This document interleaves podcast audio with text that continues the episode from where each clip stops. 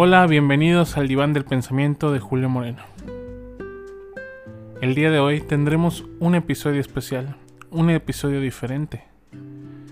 No vengo con algo preparado, a diferencia de los otros podcasts en los que hemos estado conversando algunas reflexiones, algunos pensamientos. Hoy vengo con una anécdota. Esta anécdota justo me acaba de suceder y es algo que te hace pensar, te hace reflexionar sobre la importancia de tener conocimiento, de tener la calma suficiente para sobrellevarlo y también pensar lo difícil que es eh, tener una en responsabilidad un ser vivo contigo. En anteriores ocasiones, antes de, de pasar a lo que me sucedió el día de hoy, en anteriores ocasiones había tenido un cactus. Ese cactus me lo había regalado mi queridísima Gabriela Calderón, a quien admiro mucho y, respeto y que sé que me ha enseñado muchas cosas a lo largo de esta vida. Y una de ellas es a cuidar un cactus. Aunque suene extraño, irónico, raro, yo ahogué un cactus. No supe cómo cuidarlo. Y al no saber cómo cuidarlo y tampoco investigar, pues cometí muchos errores. Errores que terminaron, terminaron haciendo que Cactusín, mi querido Cactusín, así se llamaba, falleciera. Falleciera ahogado, ahogado en agua. Increíble, pero cierto. Yo no sabía que el exceso de agua podía ahogar una planta. Yo jamás imaginé que esto sucedería. ¿Y por qué cuento esto? Porque justamente evolucionamos en las responsabilidades. En las responsabilidades que tenemos con las cosas que tenemos. A veces un objeto sólido se nos cae, se nos rompe y decimos, ah, compro otro. Pero cuando es la vida de otro ser, es algo que te termina preocupando un poco más, ¿no? En mi caso, hace un par de meses yo conocí a Boshito. Boshito es mi perrito, el que me ha estado acompañando estas últimas semanas. Él llegó siendo un extraño para mí, siendo algo que no esperaba, que la verdad me tomó por sorpresa. ¿En qué sentido? Realmente yo había hablado con mi amigo Sergio Bárcenas de pues adoptar uno de sus los cachorritos de su perrita. Pero en mi cabeza nunca se cruzó para nada la idea de realmente tenerlo ya conmigo y tener que cuidarlo, tener que estar al pendiente de lo que hace, lo que no hace, incluso de recoger el popó, limpiar la pipí eh, y todo lo que conlleva tener un perrito. Entonces, la realidad es que me ha pasado como algo de sorpresa. ¿Por qué?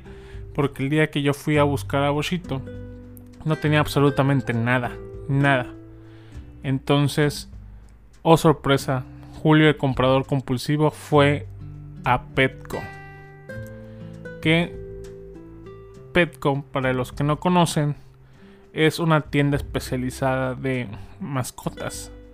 Y al ser una tienda especializada de mascotas, pues obviamente hay de todo en la tienda.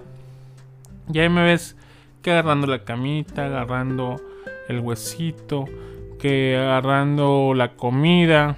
Para empezar, ni siquiera sabía qué, darle de comer al perrito. Era nuevo para mí. Yo solo lo veía con sus ojos tristes queriendo comer algo realmente yo intenté vacunarlo en ese momento.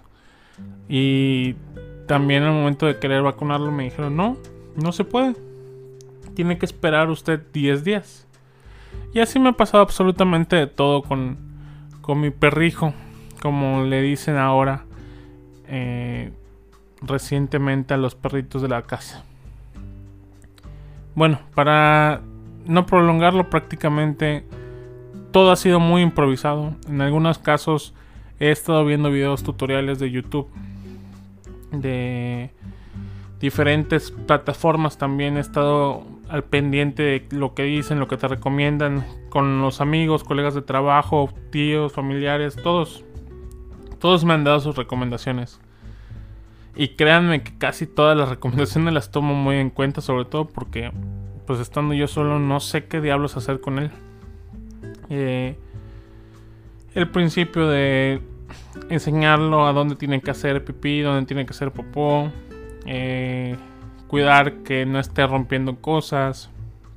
Que aunque Si es medio destructor, gracias a Dios no es tanto. O sea, ha destruido cosas que, que son banales, como papeles, como su tapete. Le compró un tapete. Tiene su propio tapete para destruir. Este, donde duerme también de vez en cuando y muchas cosas. Pero bueno, eh, ya me extendí bastante con, con otras cosas que, que a lo mejor no les interesa, pero que era un antecedente a lo que me sucedió el día de hoy. ¿Qué es lo que me sucedió el día de hoy? Bueno, pues ahí va Julio otra vez a Petco a comprar más cosas para su perrijo. Y en eso ve unos corta uñas y dice, oh, ¿por qué no puedo cortar yo las uñas en vez de estar pagando 50, 100 pesos solamente para que les le corten las uñas? Una cosa de nada que te toma 4 minutos. Y pues resulta que empiezo a cortar las uñas y veo que empieza a sufrir. Y yo, bueno, seguramente es a lo mejor la forma en que lo estoy agarrando, la forma en la que estoy haciendo algo y a lo mejor no le gusta.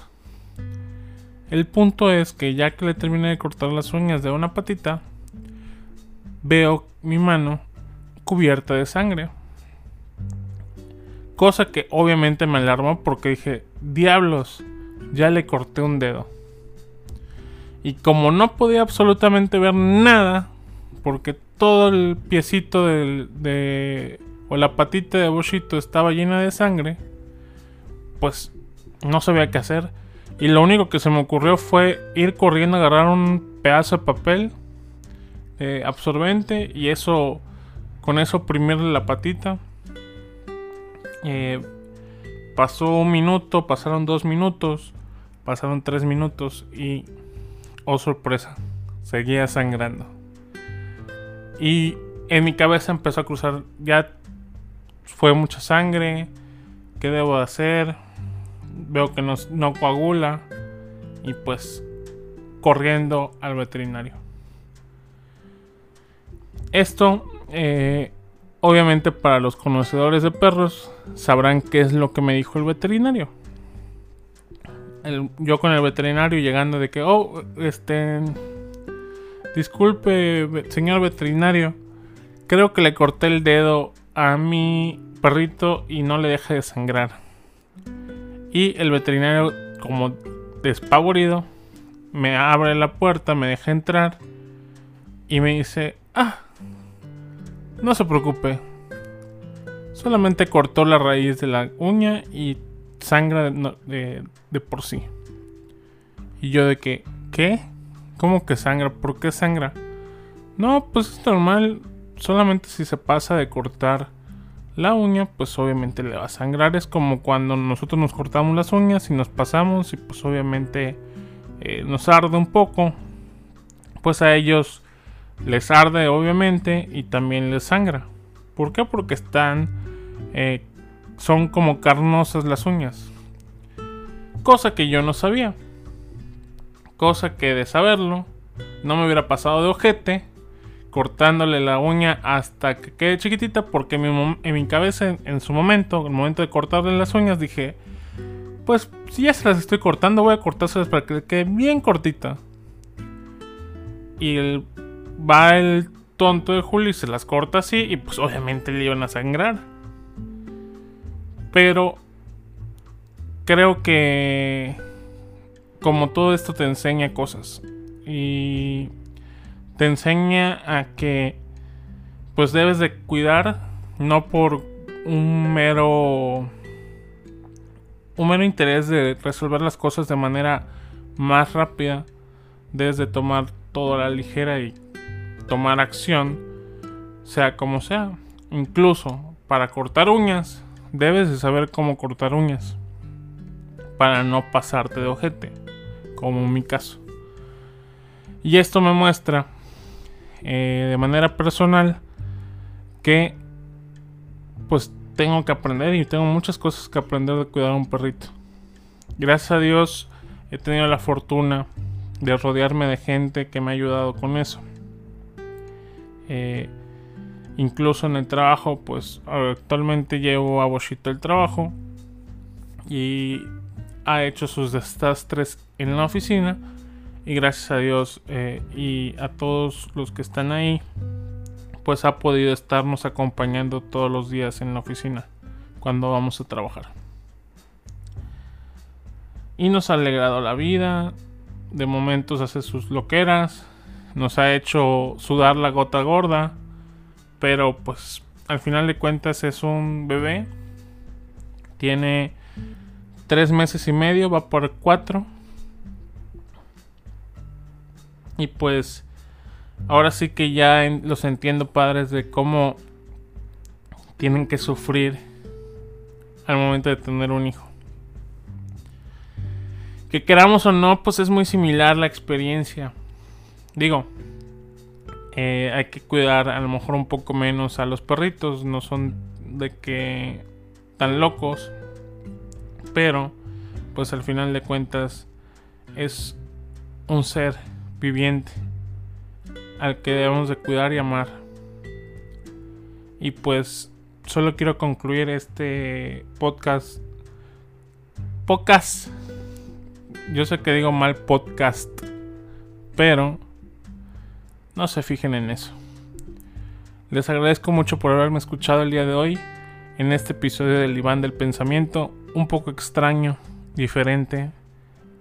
A ver qué tal. Espero les guste este formato para seguirlo haciendo así. Bye bye.